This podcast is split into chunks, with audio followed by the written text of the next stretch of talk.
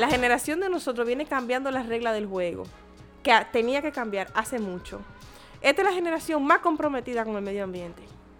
El mundo en el que están viviendo los adultos, los niños, los, las personas de tercera edad y nosotros, lo vamos a salvar nosotros, atentos a nosotros. Y los números están ahí. Hola, soy Carolina Santana y estás escuchando Gente Brava. Caro, mil gracias por eh, recibirnos en tu casa. Eh, esta es una entrevista que queríamos hacer desde hace muchísimo tiempo. Y, y nada, como hablar un poquito contigo en, tu, en tu espacio. Eh, hoy estuvimos en la marcha contra la violencia de género y comentábamos que fue una de las marchas, yo creo que con más personas, multitudinaria. ¿Qué te pareció? Me pareció que se hizo muy evidente que el mensaje está llegando. Y también se hizo evidente que las diferencias que podemos tener entre feministas y entre personas de distintos estilos de vida o de distintas ideologías se funden por una causa como esa. Yo que voy todos los años y que, bueno, a ti no te lo tengo que contar, como me duele el tema de la violencia de género, tengo una sensibilidad especial con ese tema que yo he pensado que a lo mejor es un tema de otra vida porque es muy fuerte. Te puedo decir que este año bueno, yo llegué a la marcha y de solo llegar, cuando todavía no estaba como organizado, todo el mundo junto, yo me di cuenta que iba a ser mayor, que ya era mayor, ¿no? Que los años anteriores. Y yo lloré muchísimo. Lloré cuando llegué, lloré en la interpretación artística del final. Sí, yo también. Mi papá llegó tarde y cuando llegó eh, estaba para la interpretación artística, cuando estaban cantando la canción Patria. Y, y llorábamos los dos, o sea, hace mucho que yo no me emocionaba tanto en una marcha, siempre me emociono, pero no tanto. Y yo creo que un elemento de eso fue la, la manifestación de potencia por la cantidad de gente que había en relación incluso tan solo en comparación con el año anterior. Porque por lo general, cuando uno compara estas marchas, uno hace, uno hace comparaciones que son, bueno, hay más gente que hace cinco años, porque las, los aumentos son tan pequeños que de un año a otro uno no los disfruta y no los nota tanto. Pero no, o sea, en este año la diferencia fue rotunda y contundente en comparación con tan solo 365 días anteriores. Y eso para mí fue. ¿Y por qué? O sea, ¿qué ha cambiado del año pasado ahora que ha provocado que tal vez más gente se haya levantado hoy a participar de esa marcha? O que gente nueva haya participado en la marcha, porque ah, probablemente era que había más gente que no fue el año pasado. Sí. Yo creo que los temas de género y los temas de los derechos de la mujer a nivel internacional, y la República Dominicana no es la excepción, sobre todo en Occidente, han ido acaparando más la atención. Desde cosas, y yo sé que eh, se, ha gastado, se ha gastado mucho este argumento, pero por ejemplo, hasta el Me Too Movement, yo creo que eso impacta en, por ejemplo, personas de ciertos círculos sociales que, comprendan. Este es Miru saludando, mi perrita, la tercera de cuatro. Después hablaremos de los perros.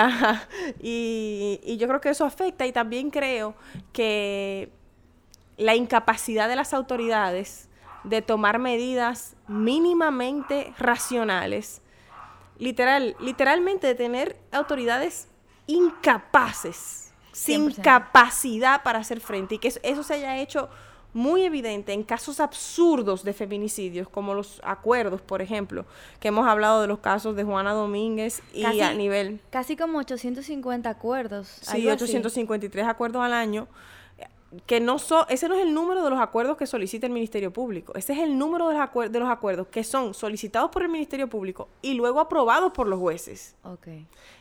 Que es, es una diferencia importante. Exactamente, exactamente. Significa que desde el Ministerio Público se solicitarían más de 853 acuerdos al año. ¿Qué son los acuerdos para quienes oyen por gente favor, Exacto. Básicamente, un hombre trata de matar a una mujer o agrede a una mujer, va preso y entonces el Ministerio Público llega a un acuerdo con esa persona para que vaya a un curso, haga servicio comunitario y en base a eso, entonces le dejen libertad, manteniendo en riesgo así a la que ya ha sido víctima de esa violencia y en muchos casos termina en feminicidio, como fue el caso de Aníbal González y de Juana Domínguez. De hecho, también acuerdos que además de ser irregulares por, por lo que tuvo que pasar en el proceso legal y de los tribunales para que se pudiera permitir, además de eso, acuerdos que no están permitidos por la ley, porque la ley no permite acuerdos, por ejemplo, para asesinato, que lleva 30 años. Y en el caso de Aníbal González había sido un intento de asesinato y ellos tuvieron que cambiarle la calificación a homicidio para que fuera 20. O sea, cuando, cuando vemos a las autoridades, a los poderosos, ser cómplices de los asesinos, eso yo creo que ha hecho, y además en tiempos muy recientes, semanas, meses anteriores a la marcha, eso hizo que mucha gente dijera, no, para esta marcha yo voy a ir. Exactamente.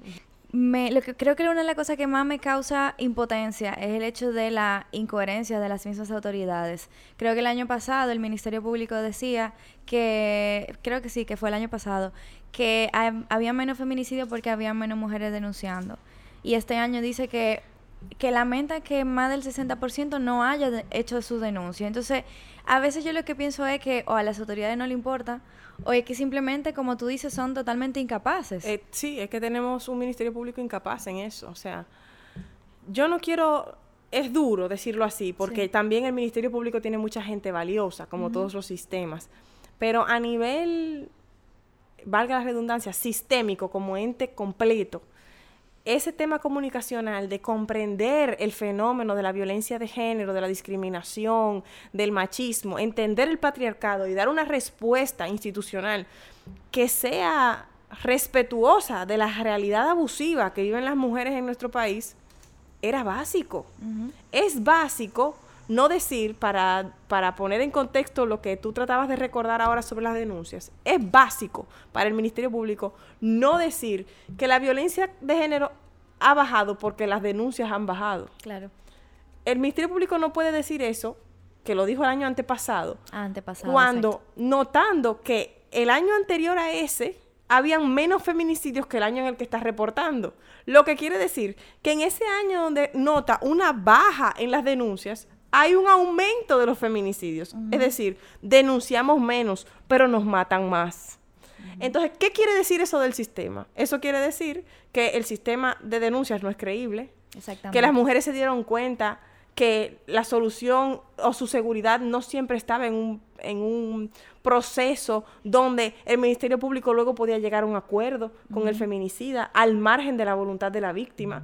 Entonces, naturalmente, cuando las autoridades, desde la más alta autoridad de la Procuraduría General de la República o del Ministerio Público, dice, ha bajado la violencia de género porque han bajado las denuncias, las mujeres, huyéndole a los feminicidas, se quedan de una pieza. Claro. Y eso es lo que, a lo que nos referimos cuando, y, digo nos, no porque esté usando nosotros para hablar de mí misma, porque eso a veces es una rareza que pasa, sino porque mucha gente se ha referido a eso, de la incapacidad del sistema de dar una respuesta real, consona con la realidad que viven las mujeres en el país. Así es, así es.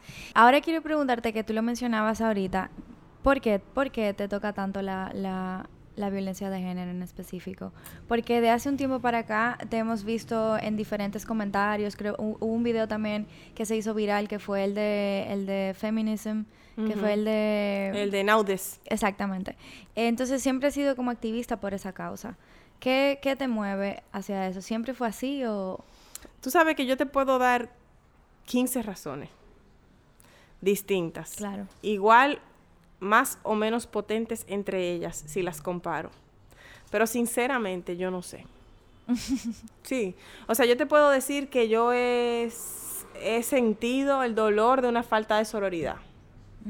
Yo te puedo decir que yo he vivido el acoso patriarcal. Yo te puedo decir que yo eh, he sentido que, por ejemplo, en una industria como la mía, tengo que hacer, labrarme un camino en términos más injustos de lo que le presentan a los hombres. O sea, por ejemplo, yo digo algo que yo entiendo que está bien fundamentado y ahí los comentarios son sobre mi ropa, sobre cómo me veo. Y, y, y, la gente dice, ay, pero nadie se queja si lo que te ponen es agradable, porque a veces no siempre es agradable, pero yo digo sí, porque honestamente yo no puse, el, yo no, o sea, si yo fuera una, una maquillista, A mí me hiciera sentir muy bien que me dijeran que el maquillaje me quedó bonito porque ese es mi talento, mi arte, mi esfuerzo, mi trabajo.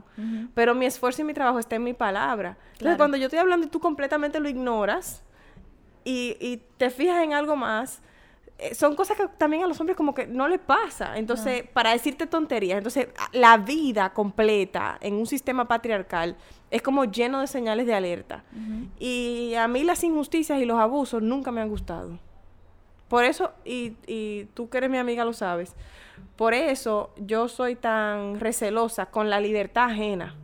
O sea, yo soy amiga de Laura y yo no me meto con Laura, con cómo Laura quiere vivir, con cómo Laura es, con cómo Laura siente, con el ritmo de Laura de trabajar, con lo que hace con su tiempo libre. Porque me parece que cada vez que alguien domina a alguien más hay un abuso. Y en las relaciones patriarcales y machistas, eso es lo que hay, ese tipo de abuso. Y yo siempre le he tenido como dicen por ahí en la calle, tirria a eso. en, tu, en tu sector, que, que es la comunicación, eh, antes era el derecho, pero ahora hablamos de comunicación, vemos muchas conductoras de televisión, pero no vemos muchas directoras de medios. No.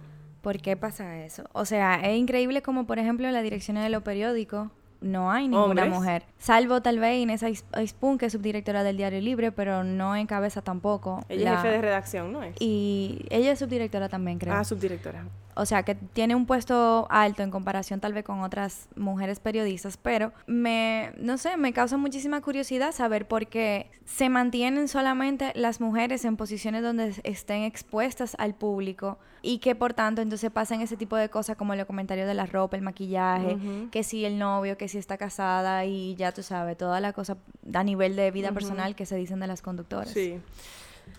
Yo creo que eso no es una realidad solo de los medios. Lo que pasa es que los medios es una industria, los medios de comunicación constituyen una industria que es especialmente... Porque en todos los sitios pasa el techo de cristal. Exacto. Eso lo sabemos, pero en los medios es, muy notable. exacto, es más notorio y, es, más humillante. Exactamente. Porque es una vejación pública. ¿Tú entiendes? O sea, si... No es que las vejaciones no son todas humillantes, lo son pero hay un elemento adicional de humillar a una persona en un foro público, de hacerla, de, evidenciarle a todo el país que un grupo completo no puede llegar. Hay una humillación especial.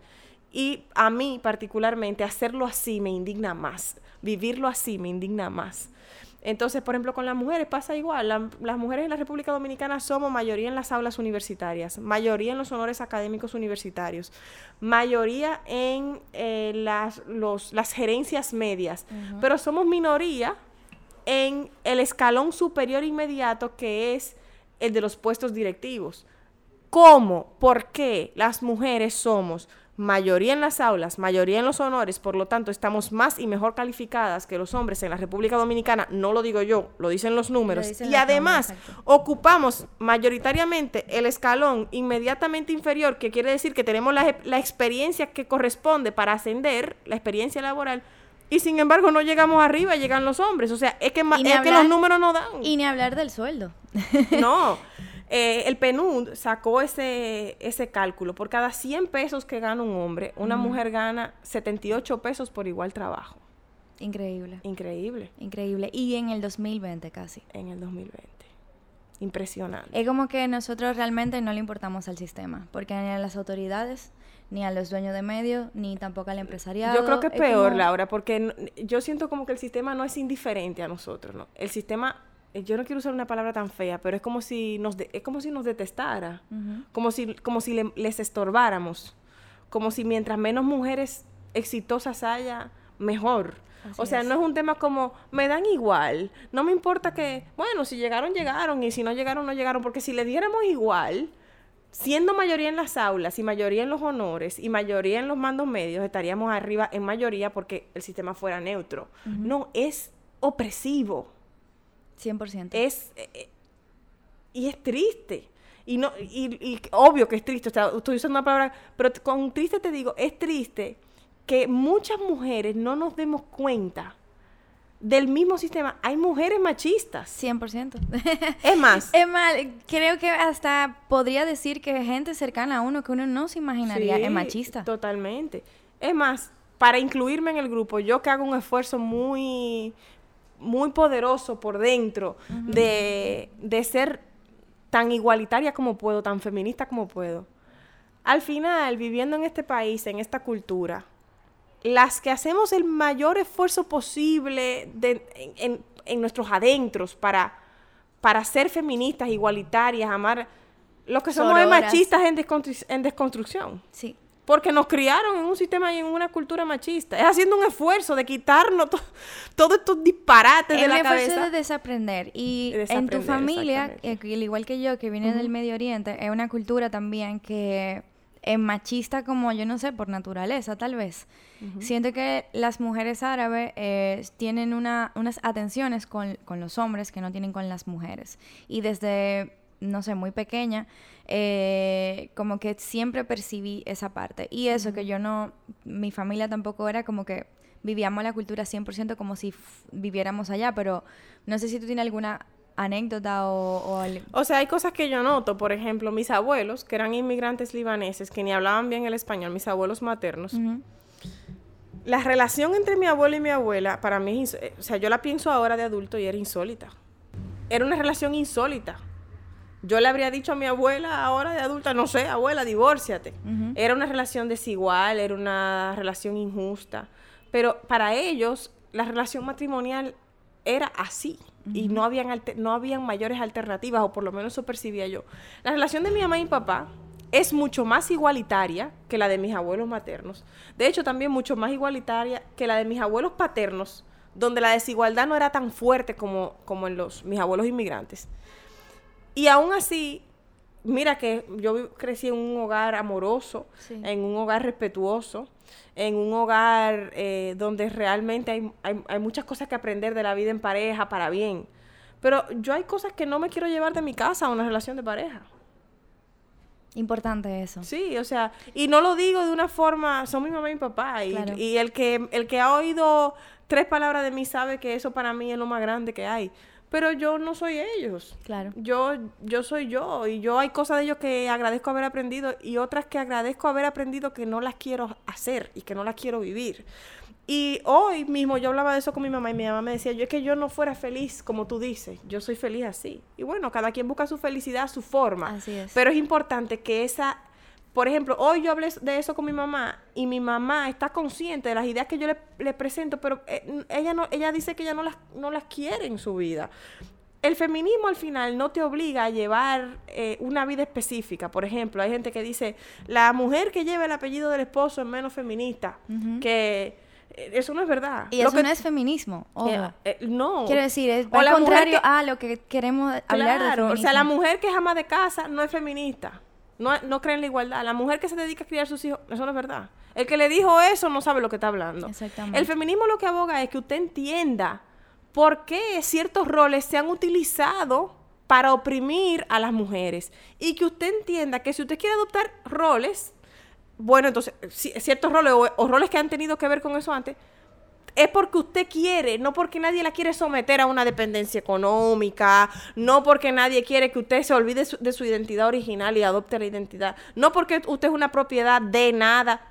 Ahora, si usted se siente orgullosa y quiere, y usted entiende que así es que usted quiere vivir, habiendo comprendido eso, usted toma una decisión en libertad, no hay nada más feminista que eso, no hay nada más igualitario que eso hay cosas del feminismo moderno que me, me causan muchas preguntas en el sentido de que, por ejemplo, el, el hecho de que hay algún, algunas feministas o dentro del mismo movimiento hayan feministas que hablan, por ejemplo, del, de dejarse el vello, eh, de no de no someterse, por ejemplo, a depilaciones o a hacer ese tipo de cosas. ¿Qué opinión te merece también como esas corrientes dentro del feminismo? Lo mismo. ¿Son feminismo? ¿Un nuevo feminismo? Eh, antifeminismo que es. Lo mismo, y la situación del cuerpo es especialmente delicada. Y con eso no quiero juzgar, porque lo, también lo respeto. Simplemente como que creo que es como un espectro también, porque yo me considero feminista y, wow, predico eso, pero a veces me cuestiono qué tan feminista uno puede ser. El feminismo es libertad. El feminismo libertad hasta de cómo te criaron. El feminismo libertad hasta de lo que tú creías que creías.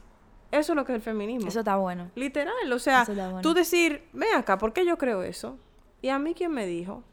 ¿Y por qué a mí me gusta esto? ¿Y por qué yo creo que así yo me veo más bonita? ¿Y a mí quién me dijo que yo necesitaba esto? ¿Y por qué él no se depila y yo sí? Exacto. ¿Y por qué? Ah, bueno, pero mira, bueno, ya entendí, es verdad que eso viene ancestral, pero a mí yo no suena para mí. Yo lo hago así o lo hago así. Pero entenderlo. Liberarte de la, de la, del, de las ideas que te entregaron para que tú te las comieras no pensaras y vivieras tu vida como le convenía a otra gente. Ahora, si resulta que como a ti te da la gana de vivir, le resulta conveniente a alguien más fabuloso, pero porque a ti te dio la gana. Claro. Eh, hablando un poquito sobre, mencionábamos tu sector hace poco, em, ¿qué, retos ves como, como mujer en la comunicación y qué quiero más que nada saber qué la gente no sabe o no percibe de trabajar en comunicación como mujer. Porque em, sabemos de, del abuso, del acoso sexual, eh, hemos oído casos diferentes, hemos oído mujeres que también, qué sé yo, le, le cortan las palabras o algo así, pero que, que no, la gente no percibe que es muy real dentro del ámbito como mujer. Ganarse el espacio y contar con las otras. Las dos cosas más difíciles. Ganarse el espacio en el sentido de que si hay un panel muy y son cinco personas, tres o cuatro son hombres, uno o dos son mujeres. Entonces yo, una persona, una mujer está ahí, ah, va a empezar a hablar y el hombre le, le interrumpe. Y otro hombre sigue la idea de ese hombre anterior. Y el tiempo al aire de las mujeres en Estados Unidos eso se mide incluso es muchísimo menor. A eso era que me refería, que no encontraba el término de, que le cortan las palabras, sino que el tiempo al aire de las mujeres es diferente. En, otros países eso se mide y aquí es súper evidente. Y también eh, el tema del apoyo entre mujeres. La sororidad. la sororidad, ¿no? Y también como...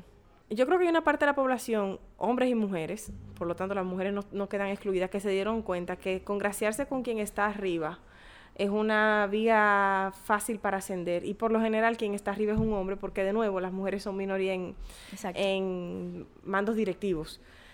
Producto de eso, eh, hay mucha gente dispuesta a oprimir el de abajo y a alabar el de arriba. Y en este mundo patriarcal y machista, el de abajo, la de abajo es una mujer y el de arriba es un hombre. Entonces, en esa, en esa competencia hay hombres y mujeres dispuestas a lo que sea para el ascenso y nos estamos haciendo mucho daño entre mujeres, porque que venga de un hombre es algo que, aunque sigue siendo injusto, porque... Es de esperar. Pero, pero, conchole, o sea, yo contaba contigo porque tú pudiste haber sido yo. O sea, esto, te, esto te lo pudo haber hecho alguien a ti, ¿entiendes? O sea... Claro. Eso es terrible. También cuando, por ejemplo, justifican la, la violencia o las agresiones o el acoso en el trabajo. Cuando dicen, bueno, es que ella venía también con un ajuste. sí, claro. no. O sea, ella, podía venir en una mini como le diera la gana, con un escote por el ombligo, da igual. El famoso ella se lo buscó. Ella se lo buscó, sí. Estás escuchando Gente Brava. ¿Qué podemos hacer como mujeres jóvenes con el tema de la violencia? Claro, nosotros trabajamos en comunicación. Em, tú, tú obviamente tienes otros espacios que yo no tengo, pero ¿qué podemos hacer incluso como profesionales? No sé, porque al final del día me encanta, me encanta que hablemos de la situación, pero también quiero a la gente que nos escuche dejarles como con algún tipo de esperanza o de algo que concreto que pudieran la marcha de hoy es la señal de esperanza más grande, más grande del mundo. Es que lo, que lo único que a mí me preocupa de la marcha de hoy es que la gente que no haya ido el año pasado no se imagine la magnitud de la diferencia. O sea, para mí, nosotros ganamos la lucha ya. Porque si esto crece a la mitad del ritmo que creció del año pasado para acá, las tres causales van a ser una realidad. A, a los hombres les va a dar vergüenza la violencia física. Eso de que, que te mato, o que hacen, machean, ¿cómo dicen? Eso va a ser impensable. Nosotros vamos a ganar, Laura. De que no lo digo yo, es que lo dicen los números. ¿Hasta qué, cuánto tiempo tú crees que aguante ese techo de cristal que nos impide llegar a los puestos directivos con las mujeres presionando con honor académico de a 70 y 80% en cada graduación? No lo aguanta. No lo aguanta. El techo sigue siendo de cristal y el cristal sigue siendo frágil. Nosotras vamos a ganar. Y yo no lo estoy diciendo, ay, qué poético, qué lindo, qué optimista. No, es que los números están ahí.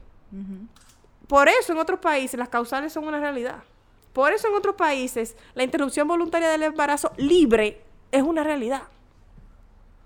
Por eso en otros países hay hombres feministas abiertamente abogando en medios de comunicación principales por los derechos de las mujeres. Por eso en otros países la sororidad es una cosa pan de cada día. Y cada vez más. Ese es el rumbo del mundo y a nosotros no nos queda otra alternativa más que triunfar. ¿Tú crees que tiene que ver con la generación de nosotros eso? Claro, nuestra generación es chulísima. Hay una cosa que se llama, en términos técnicos, adultocentrismo. Muy fuerte aquí, ¿eh? Sí, muy fuerte aquí. Muy, fuerte, la, población adulta con experiencia y no sé cuánto. Y Estos niños no saben lo eh, que hacen. No saben lo que hacen y no saben lo que quieren. Mentira. La generación de nosotros viene cambiando las reglas del juego, que tenía que cambiar hace mucho. Esta es la generación más comprometida con el medio ambiente. El mundo en el que están viviendo los adultos, los niños, los, las personas de tercera edad y nosotros, lo vamos a salvar nosotros, atentos a nosotros. Y los números están ahí. Y la generación que viene después de que nosotros, aún más. También, los millennials, los centennials, la generación Z, estamos salvando el mundo. Eso quiere decir que salve el mundo, que salvando el mundo. Eso estamos haciendo nosotros. Y con el tema de género también. Mira Hollywood. Escándalo que, que, esas generaciones nunca denunciaron. Sacaron a, gente muy famosa del aire. Claro. Le eliminaron la serie. No vas. O Como dicen aquí, normal. Exactamente. Punto. Y las redes sociales ahora es una herramienta en la que nosotros somos muy eh, eh fluent, muy eh, elocuentes. Elocuentes. Entonces, es muy poderoso comunicar a través de ahí los mensajes. Yo, a mí me encanta mi generación. Y es una generación que no está dispuesta a un 8 a 5. No. No, no, yo no te voy a alquilar mi vida. Y que, y que si el trabajo sin eh, un impacto social o algo bueno que le dé al mundo, entonces no es tan atractivo. Y te quiero decir algo del 8 a 5. La gente ve el 8 a 5 como una indisciplina. No. Como una rebeldía. No querer el 8 a 5 como una rebeldía. No es eso. No querer el 8 a 5 es no estar dispuesto a alquilar tu vida a un interés económico. A no trabajarle a una industria o a un millonario, entregarle tu vida a cambio de un salario. O a político, un interés político o ¿eh? a, lo que sea. Esa forma de pensar, esa forma de pensar es propia de gente que no está dispuesta a que le impongan le impongan de arriba hacia abajo cómo va a vivir. Yo con eso no quiero decir que el 8 a 5 es malo. No. Yo he vivido el 8 a 5. Lo que quiero decir es que hay gente que dice, déjame ver si el 8 a 5 me gusta y me conviene. Y hay gente que dice, sí, me gusta y me conviene porque yo tengo niño y me va perfecto porque con el ballet de la niña, buenísimo por ti. Pero lo elegiste. Pero lo elegiste. Exacto. Pero lo elegiste, exactamente. Eh, eso, eso, esa decisión tú la tomaste hace unos años también, de independizarte. Sí. Eh, ¿Cómo fue ese proceso y cuál ha sido el resultado? Ya tú hablas de que, bueno, eso ya es un tema un poquito más que el, horario de 8 a 5, pero que estás haciendo el trabajo de tu vida. Y creo que eso se debe a la flexibilidad que te ha dado este cambio de estilo de vida también. Tú sabes que yo hice un... pasé por unas unos episodios de vida ahí, como que tenía que hacer unos reajustes. Eh, y no me refiero eh, solamente a temas como de eh, trabajo, sino como a cosas como de identidad, como, como repensar ciertas cosas. Y un día, yo no sé por qué se me ocurrió así en ese formato esa pregunta, pero me hice la pregunta. La gran pregunta. La gran pregunta de si mi vida me la entregaran en una hoja en blanco, cómo yo la diseñara. Como si fuera un plano. Mi hermana es arquitecta, yo lo pienso así como en planos. Y yo dije, no existe nada, no hay 8 a 5 ni 9 a 6, no, yo no soy abogada, yo no estudié esto, yo no hice una maestría en nada, yo no soy hija de Mengano ni de Mengana. ¿Qué yo quiero hacer con mi tiempo? Todas los, están todas las horas vacías, el dinero no es un problema, mi tiempo no es un problema, las estructuras no son un problema, nadie quiere un... Em, yo no necesito nada. Esa pregunta es mucho más difícil de responder que de lo que parece. ¿eh? No, sí, yo sé que es muy difícil. Entonces yo tenía más claro, tratando de responderla, lo que yo no quería. Entonces yo fui delimitando. Y empecé a decirle que no a todo lo que yo no quería. Y, lo que, y, fue quedando aquello que o yo quería o yo quería ver si yo lo quería. Y el camino se abrió solo. Así. Podando. podando, pero también con mucho esfuerzo. Sí, claro, porque hay que caminarlo. El camino eh, no, es un, no es una caminadora eléctrica que te va a pasar la banda. Claro, claro. Eh, pero saber que, saber que uno no quiere te saca del camino equivocado y esa es tres cuartas partes de, de la solución. Eh, ¿Te imaginaste que ibas a llegar a la comunicación? Eh, no, pero no sé por qué no me lo imaginé. O sea, si, si tú me preguntas si en ese momento yo me lo imaginé, no. Pero yo, ahora mirando hacia atrás, era muy obvio. O sea, no sé cómo. Alguien no, te lo dijo, alguien te lo dijo alguna vez, nadie te lo, como tú. Sí, hay, un, hay un comentario de mi mamá una vez, yo era adolescente, me dijo, eh, mira esa muchacha de CNN, me acuerda a ti. Para que tú veas. Sí. ¿Recuerdas, ¿Recuerdas tu primera aparición en televisión? Wow, la primera.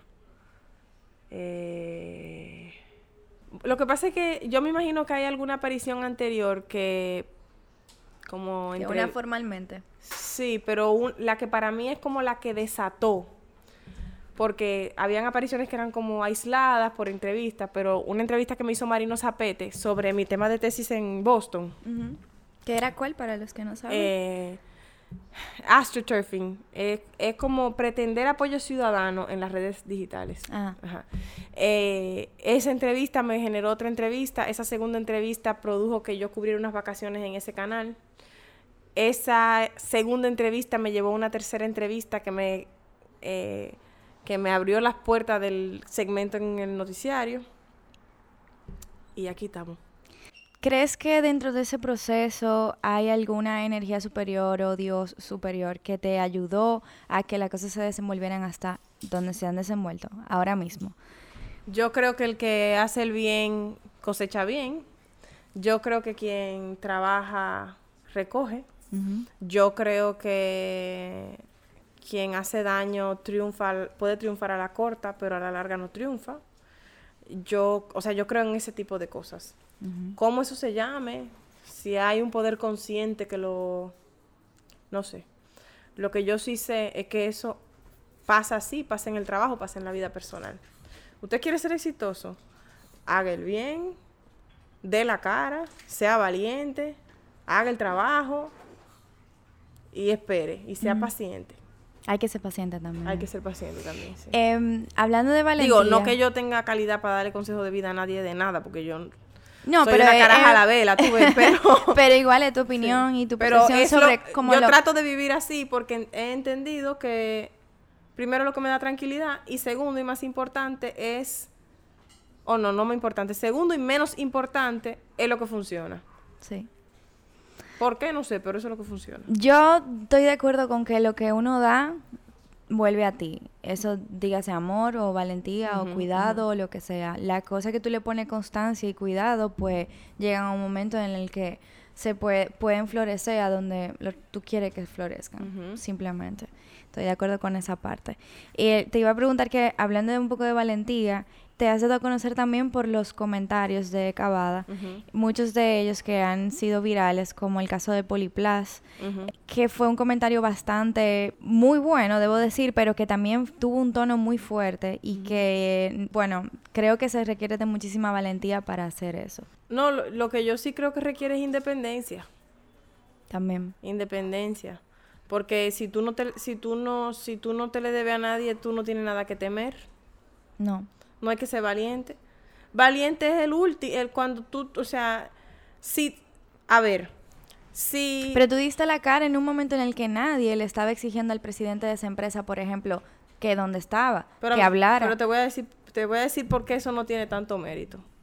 Como podría estar siendo insinuado en tus, en tu pregunta. ¿Por qué no tiene mérito? ¿Qué me importa a mí el presidente de esa empresa? No, nada. Yo no como, yo no como de esa empresa. Ni mi mamá y mi papá me van a dejar de querer porque yo le caiga mal al presidente de esa empresa. Ni porque le caiga mal al presidente de la República. Ni porque le caiga mal a un partido, tenga poder o no tenga poder. Ni porque le caiga mal a un legislador, una legisladora, a un alcalde. Todo lo que yo necesito, yo lo tengo sin nadie. En mi casa me quieren. Este techo en el que estamos sentados es de mi familia, no me lo va a quitar. Se, aquí se come, la gente se queja, pero aquí se come con plátano y huevo. Tranquila, eso no, eso, esos chelitos aparecen. Que los plátanos son más caros que hace unos años, sí es cierto. Exacto. o sea, yo no necesito un no sé qué. Y eso no es un tema de simplemente privilegio económico, es un tema de independencia, porque hay mucha gente con mucho dinero que prefiere depender de ciertos grupos de interés para tener más poder, más comodidad, además. Yo no tengo interés, yo no tengo vocación de millonaria, yo no tengo ese problema, entonces como a mí el dueño de esa empresa, el dueño de otra empresa, el presidente de la república y no sé quiéncito y menganito y el ministro me valen madre, para bien y para mal, porque no son personas que tienen un impacto en mi vida, yo puedo decir lo que yo quiera. La gente se lo encuentra valiente, pero yo no estoy sacrificando nada, yo no pierdo nada. ¿Qué valentía es esa si no tengo miedo de perder nada porque no puedo? Ellos no me pueden quitar nada. 100%. Valiente es el que tiene que hablar contra su empleador. Valiente es el empleado de tercera categoría que trabaja en el gobierno que tiene que denunciar a la mafia del ministro. Es un ese valiente. Muy porque valiente. de ahí comen ¿eh? su niño. Muy valiente. Yo no, yo no como de ellos. Tú sabes. Claro, te entiendo. Pero aún así me parece que igual hay que tener agallas para hacer ese comentario. Tal vez tú no lo creerás así, pero es mi percepción. A mí me gusta creer, a mí me gustaría creer que yo no soy cobarde. Claro. A mí me gustaría creer eso. Y yo en, yo en parte siento que no soy una persona cobarde, siento que he hecho un esfuerzo por ser una persona valiente.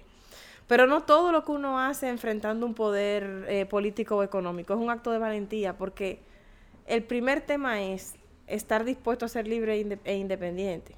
Si yo logré eso, hay pocas cosas y pocas ocasiones en las que yo realmente tengo que ser valiente. Porque no estoy sacrificando nada.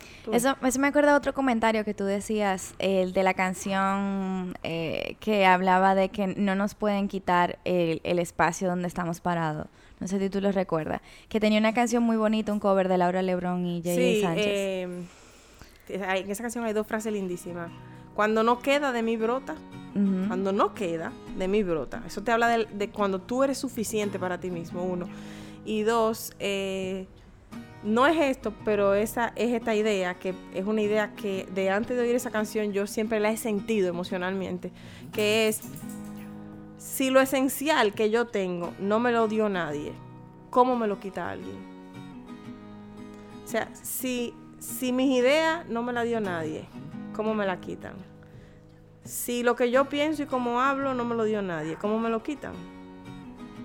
Si mi rebeldía no me la dio nadie, ¿cómo me la quitan? No me la quitan. Entonces, si nadie me lo quita... No son tan poderosos. No son tan poderosos. No es verdad. No es verdad que hay un empresario o un político que, que puede desarrollar un bisturí con el que van a sacar eh, el oxígeno del recuadro de tierra en el que yo vivo para que yo me asfixie. No pueden.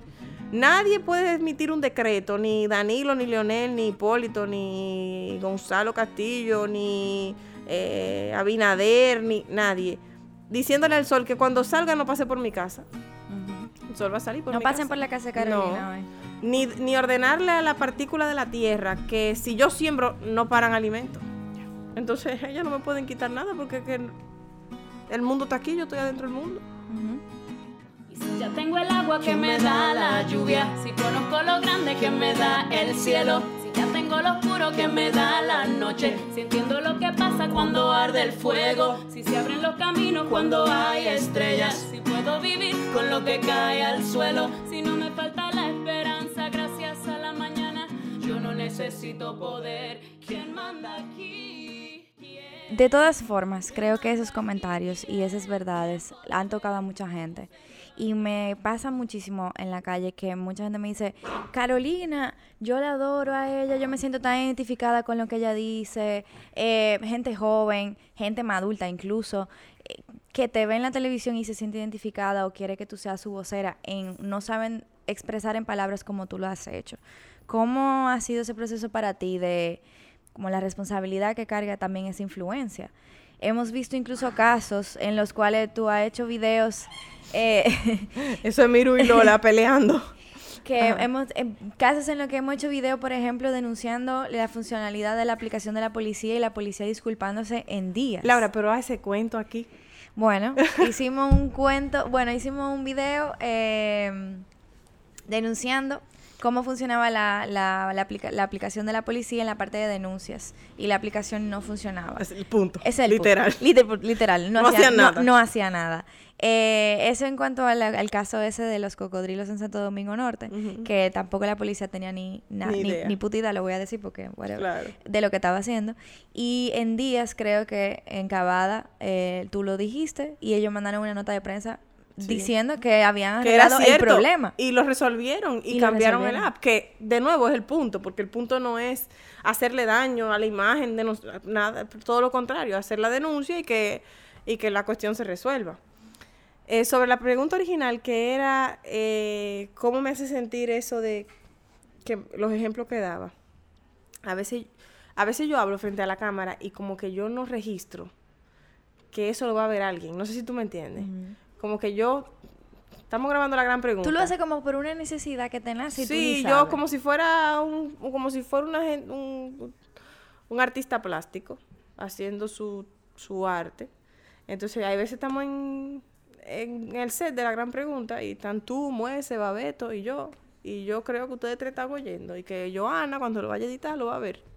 Y cuando yo veo que la gente me dice, me encantó la entrevista que le hiciste a Marino Zapata, yo digo, ay, Dios mío, esta persona estaba en su casa y vio la entrevista. ¿Por qué la vio? O sea, ¿por qué hizo eso? ¿Por qué me viste? Exactamente. Esa es la sensación, me da como un susto.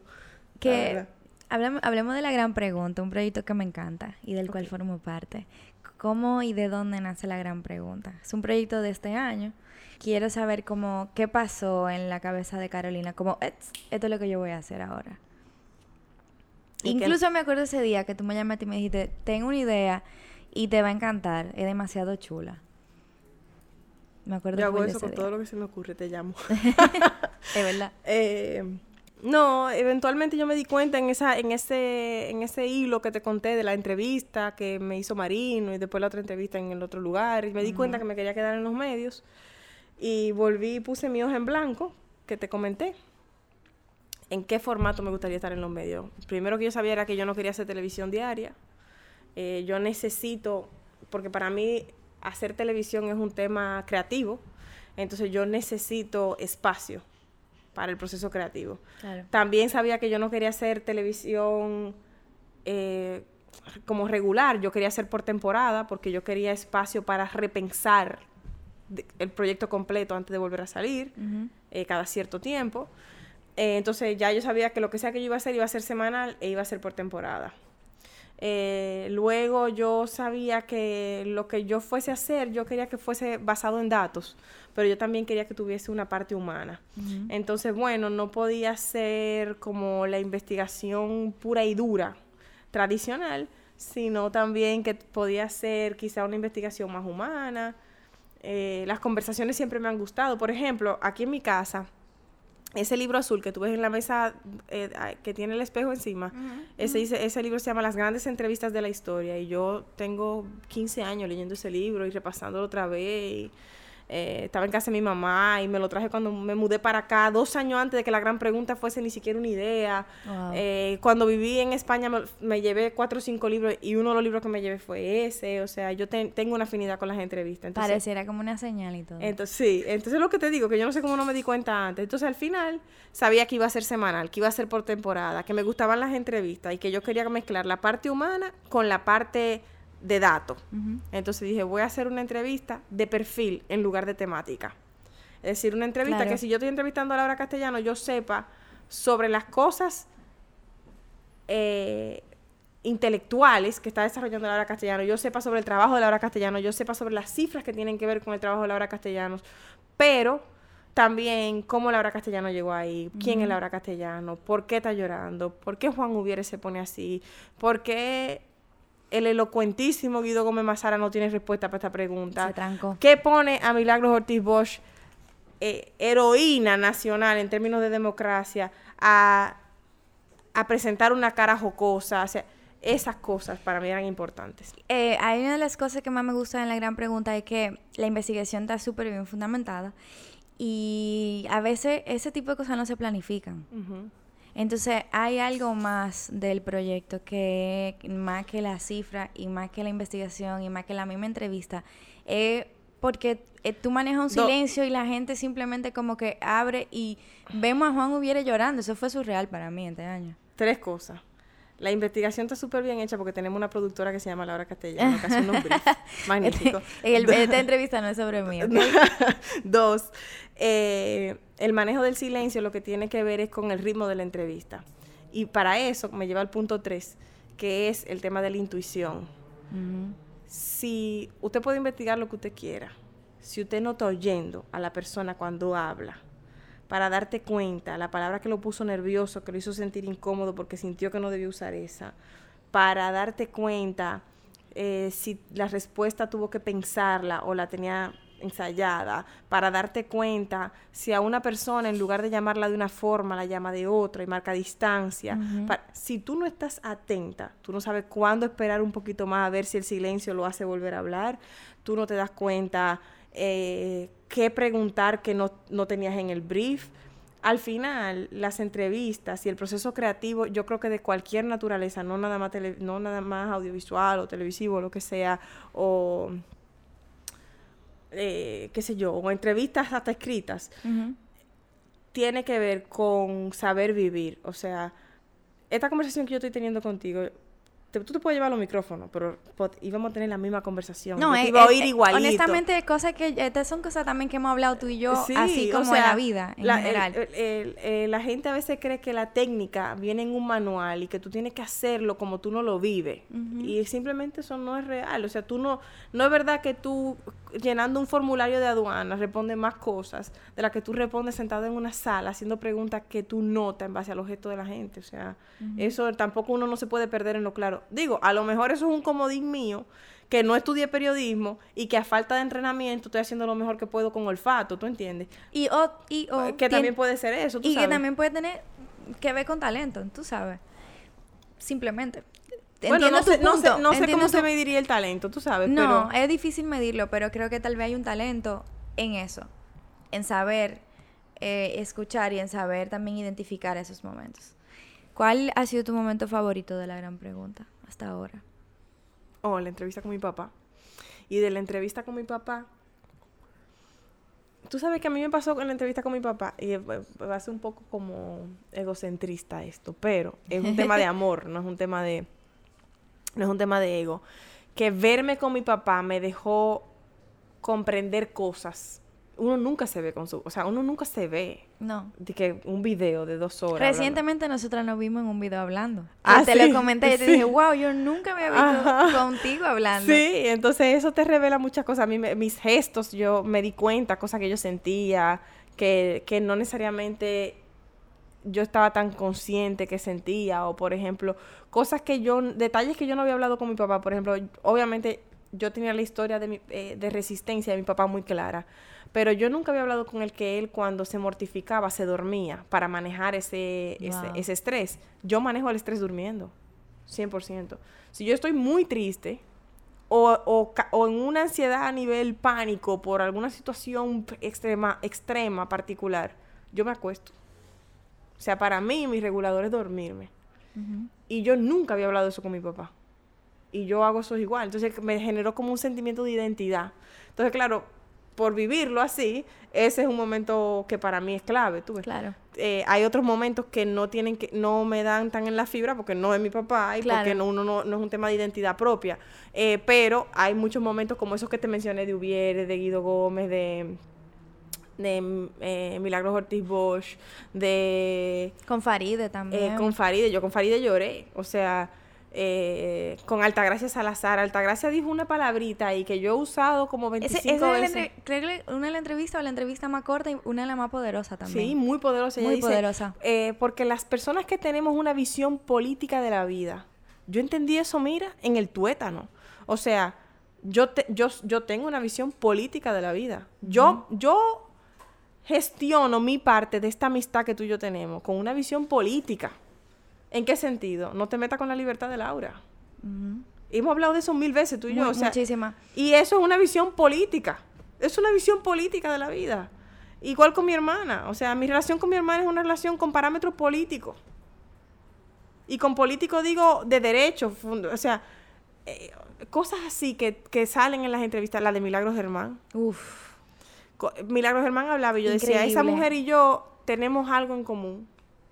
Algo, algo por dentro, en los huesos, en la sangre, en, o sea, en el corazón, en el cerebro.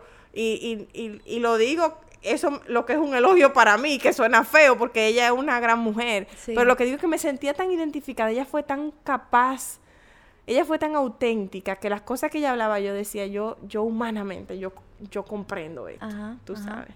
Ella decía en uno que ella tenía alguna tendencia como a entristecerse porque ella pensaba mucho y se hacía presa de su propio pensamiento. Y aunque yo he trabajado eso con, y me siento orgullosa de eso con relativo éxito, por decirlo de alguna manera, porque me pasa cada vez menos, pero yo tengo esa tendencia. Yo Claro. sé lo que es eso, ser preso de sus propias ideas en su cabeza y eso. Eso, eso me- eh, yo, yo dije, wow, sí, mira, y le pasa Milagros Germán, tú sabes. Claro, eh, Sí. qué poder tienen las historias también cuando la gente se siente identificada. Imagínate tú que eres la conductora. ¿Qué poder, ¿Qué poder tienen las conversaciones? Por eso Sí. yo sabía que lo mío tenía que ser en formato de entrevista. Y en, un formato de entrevista de preguntas abiertas. O sea que a mí no me gustan esas entrevistas como inquisitorias. Como, pero usted dijo, pero en fecha tal. O sea, sí, yo se lo puedo preguntar, pero ¿por qué tiene que ser así? Porque yo no puedo preguntarle, como yo le pregunta, como yo cuestionaría a mi papá, literal. Eh, papá, pero luego te hiciste amigo de Balaguer. No, tal cosa, pe- pero no, pero eso no fue así porque tal cosa y que él me explique, o sea, se puede ser inquisitivo hasta con una gente que tú amas, pero conchole, ¿por qué tiene que ser insoportable de ver? O sea, a mí me ha pasado que yo he visto entrevistas de ciertos periodistas, sobre todo periodistas latinoamericanos que trabajan en Estados Unidos, que yo digo que yo no lo puedo ver ese hombre. No. Porque aunque él tenga la razón, yo no resisto el atropello del formato de la entrevista. Y por eso te digo que la entrevista, el arte, eh, tiene que pasar como la gente vive. Si tú atropellas, yo no quiero estar cerca de ti. Claro. Viviendo. Mucho menos quiero estar cerca de ti. Quiero estar bien consumiendo tu arte o tu producto. 100%. Sí. ¿Qué, qué hay, ¿Qué cosas hay de, de, de entrevistar y de la comunicación que se te han quedado como a nivel personal? Como e- ese es, ya de por sí tiene conversaciones y la lleva ya a un, a un modo... Eh, para mí fue al revés. Yo primero soy gente. Y luego me dedico a eso. Yo primero soy amiga de Laura y le doy ese espacio a Laura de libertad, de lo que sea, ¿verdad? Yo primero soy la amiga de Laura que le digo, ve acá, mana, ya en serio, en serio, ¿cómo tú estás hoy? En lugar de decirle, hey, dime, ¿cómo anda todo? Sí. Yo primero soy eso, primero fui eso. Y luego me dediqué a entrevistar y pregunté, ven acá, ¿cómo tú estás hoy después de lo que pasó en tal sitio? Tú sabes. Eh, ¿qué, viene, ¿Qué viene, o sea, nuevo para la gran pregunta? ¿Cuáles son los planes? Eh, bueno, ¿O qué sueñas para la gran pregunta? viene una temporada 3, Sí. viene una... Vienen nuevos formatos, Ujú. vienen chulerías de aniversario, porque cumplimos un año a principio del 2020 Sí. al aire. Y vienen entrevistas que no todas son de mero interés nacional. Qué bueno. Em, ya como para finalizar. Y vamos a, a cancelar la productora. Ok, vamos a buscar una nueva. Gracias. Sí. Bueno, pues nada, recojan que nos vamos de aquí. Eh, quería preguntarte, recientemente te escogieron en el ranking de 40 Under 40. Ah, sí, de la revista Mercado. Quiero saber cómo te hace sentir eso. Yo sé que... Incómoda. Di que es responsable. Awkward. Ajá. Y eh, justamente ayer celebrábamos tu cumpleaños. Ah, sí. ¿Cómo te sientes? Y no sé, como que me da curiosidad saber qué tú esperas de esta nueva década para ti. Mira, Y nueva década también como 2020, tú sabes, una nueva Sí, década, claro. pero también una nueva Década década de vida. mí. Exacto. Lo de 40 under 40, o sea, uno no se va a sentir mal porque es un piropo, pero a la misma vez como incómodo, tú sabes. Ah, y perdón, que se me olvidó, que iba a eso de- del ranking, Sí. porque ah, dijiste que ese era el, eh, estás haciendo el trabajo de tu vida y, y lo, o sea, la gran pregunta, Sí, sin duda. sin duda, ¿verdad? Así como la gente dice, eh, fulano, fulano es el amor de mi vida. A mí me pasa eso con mi trabajo. Yo, yo he tenido otros trabajos. Como la gente cuando dice eso ha tenido otros amores. Claro. Eh, yo he tenido otros trabajos, pero este es el trabajo de mi vida. Este es el que yo le tengo un duelo si lo tengo que dejar. Tú sabes. ¿Lo dejarías? Ahora que lo mencionas. Si un día me apetece por un nuevo, es un nuevo enfoque a otro ejercicio de ese mismo arte o de ese mismo eh, oficio, sí. O sea, lo mutaría, pero abandonarlo. Aunque hay una frase que a mí me encanta que dice, art is never done, it's abandoned. El arte nunca, nunca se termina, se abandona. Tú, tú al final dices, nunca lo perfeccioné hasta lo que yo me imaginé, pero ya, la vida dio hasta aquí. tú Me sabes. encanta que tú lo que tú eh, considera lo que lo que hacemos porque me considero también que hago algo Claro, similar sí. como arte. Claro y, cre- que y lo hablábamos en la conferencia. ¿Tú sabes Eh, por qué arte? Porque ¿dónde está el manual? No, no hay. El espacio creativo es inmenso. Ujú. ¿Cómo editamos? Hemos hablado de editar como condimentar, Con ¿te la acuerdas? intuición, Sí, básicamente. cómo preguntamos, cómo, cómo establecemos el orden. Eh, es arte. Que sea un arte binario y conversacional, no menos arte. Punto. Me encanta eso. Mira, los 30, porque cumplí 30 ayer.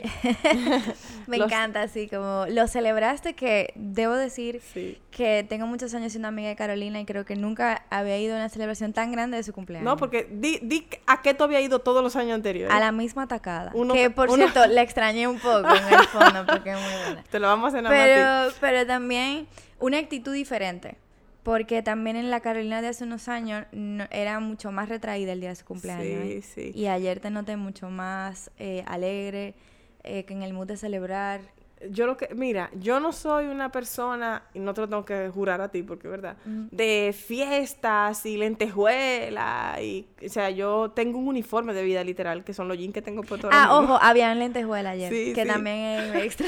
Eh, es lo- nuevo eso. Los jeans que tengo puestos ahora mismo, unos tenis, una camisa blanca o una camisa negra, o un t-shirt. O sea, yo puedo vivir mi vida entera así, celebrar mi cumpleaños así. Dicho eso, eh, este año, los 30 me encontraron lo más feliz, lo más plena, lo más libre, lo más satisfecha, lo más realizada, lo más saludable, lo más clara, lo más capaz, y no profesionalmente, emocionalmente capaz, lo más ágil, que me ha encontrado ningún otro cumpleaños en mi vida. Entonces, cuando llegó mi cumpleaños, no era celebrar mi cumpleaños. Yo decía, porque tú sabes qué bueno tienen los cumpleaños. Y ojo, u- he, he estado en momentos de cumpleaños tuyos muy difíciles, ¿eh? O sea, en No, etapas tú, me has que- encontrado, tú me has encontrado, y yo no soy una tipa que hace crisis en cumpleaños, yo no tengo esos temas. No, no, Porque no, hay gente que sí. No, pero en, en cumpleaños en etapas difíciles de tu vida. Sí, por eso te digo, que, que no es un tema de crisis de cumpleaños, que Sí, tú me has encontrado exacto. en cumpleaños hinchada de llorar. Exactamente. Entonces, lo que yo quiero decir con eso es, cuando llegó este cumpleaños, los cumpleaños son muy buenos para comparar, porque tú no sabes que tú hiciste el 18 de febrero del 2016 porque tú no sabes, pero tú sabes que tú hiciste el día de tu cumpleaños. claro. Este cumpleaños me encontró en relación con, yo puedo recordar los últimos seis cumpleaños quizás, es que es exponencialmente más feliz.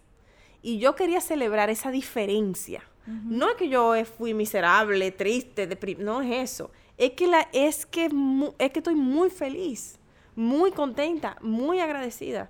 De hecho, otro factor era que la gente no me cabía ya en casa de mis viejos para hacer la tacada. El año pasado, No, verdad. sí, no cabíamos, había gente comiendo No, en los no. pasillos parada, o sea, Ajá. no cabía.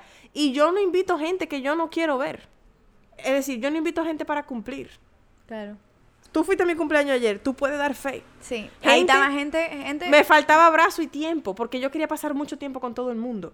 O sea, yo soy, yo me siento una tipa sana, feliz, querida, realizada, haciendo lo que le gusta. Y esto no es una versión de vida perfecta para Instagram, porque de nuevo, yo he estado triste, yo te dije ahorita, Laura me encontró un cumpleaños llorando en mi casa. Eh, o sea, pero conchole, si esa es mi realidad ahora, ¿por qué yo no lo iba a celebrar con lentejuela?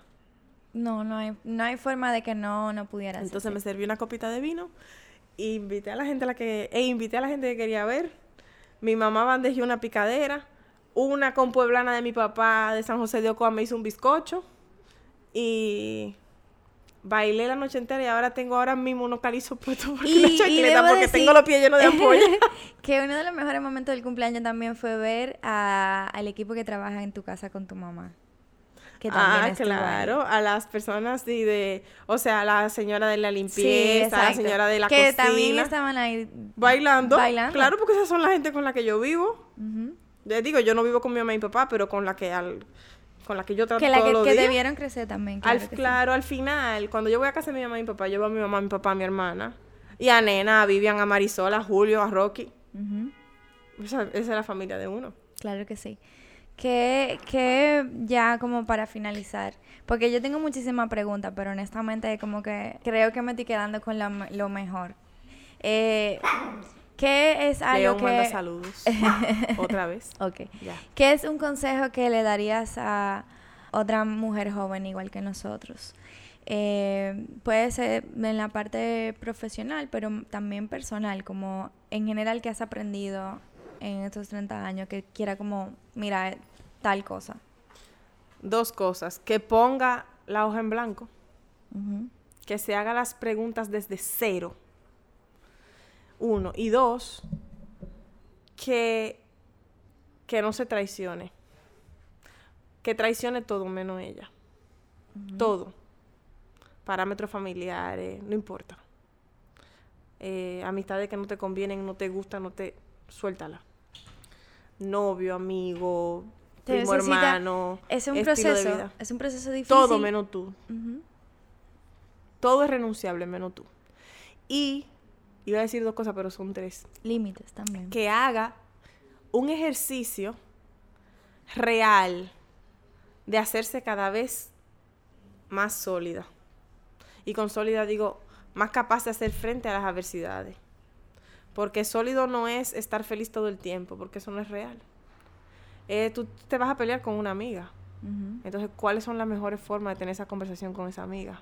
Lee sobre eso, búscalo en internet, cómprate un libro, eh, mira un documental, Busca ayuda. busca ayuda, ve a terapia. Eh, tú vas a tener que negociar tu salario o negociar un aumento. Averigua cómo eso se hace, si te da trabajo. Mira las diferentes formas. Chequea cuál de esas formas te hace sentir cómoda con cómo tú eres. Porque no son las fórmulas que te dicte un libro tampoco. Claro. Ensáyalo, habla con el espejo. Constrúyete. Desde las hojas en blanco hasta lo que tú entiendes que tú de verdad eres. Me encanta. Y me acuerda también algo que tú me dijiste recientemente de construye la realidad que quieres vivir. 100%. 100%. No, no llegue a una casa prehecha y te mude ahí con toda tu cosa, con todos tus sentimientos, Ujú, con estructuras apremiantes que no son para ti. ¿Por qué?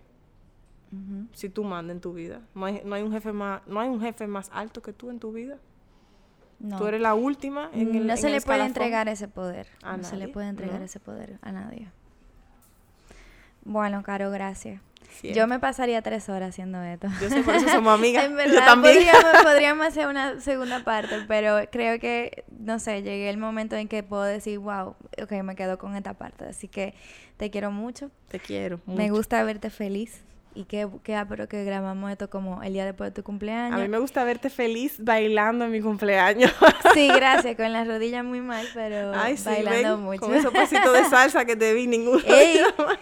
Em, y qué lindo también lo que vivimos esta mañana. Como que, Ay, sí. ¿verdad? Me siento muy Sí. inspirada, honestamente. Sí. Porque, bueno, creo que los 30 me encuentran feliz y a ti te encuentran mis 30 en un momento también, yo creo que más o menos Sí. alegre. Sí. Pero uno no puede, la alegría no te puede eh, producir sordera. O sea, no te puede olvidar que hay gente llorando todavía, que recorre ciertos caminos y que, y que quizá el tuyo fue de cierta manera porque vivimos una situación privilegiada, porque somos mujeres que no, Ujú. no somos eh, eh, negras, porque no vivimos en un barrio, porque y esa, esa, esas injusticias no te pueden olvidar. Tenemos la injusticia de ser las de ser discriminadas por ser mujer, pero hay otras que, que, nos, que nos salvamos, ¿entiendes? Hay, otra- hay otras de las que nos salvamos sin merecerlo. Y eso no se puede olvidar. Y eso no se puede olvidar cumpleaños no, no podía hacer olvidar eso. Había que ir a la marcha hoy. Después de habernos acostado a las 4 de la mañana, había que ir a la marcha a las 8, porque eso no se podía olvidar. Exactamente. Sí. Totalmente. Gracias, Caro. Siempre, me amor.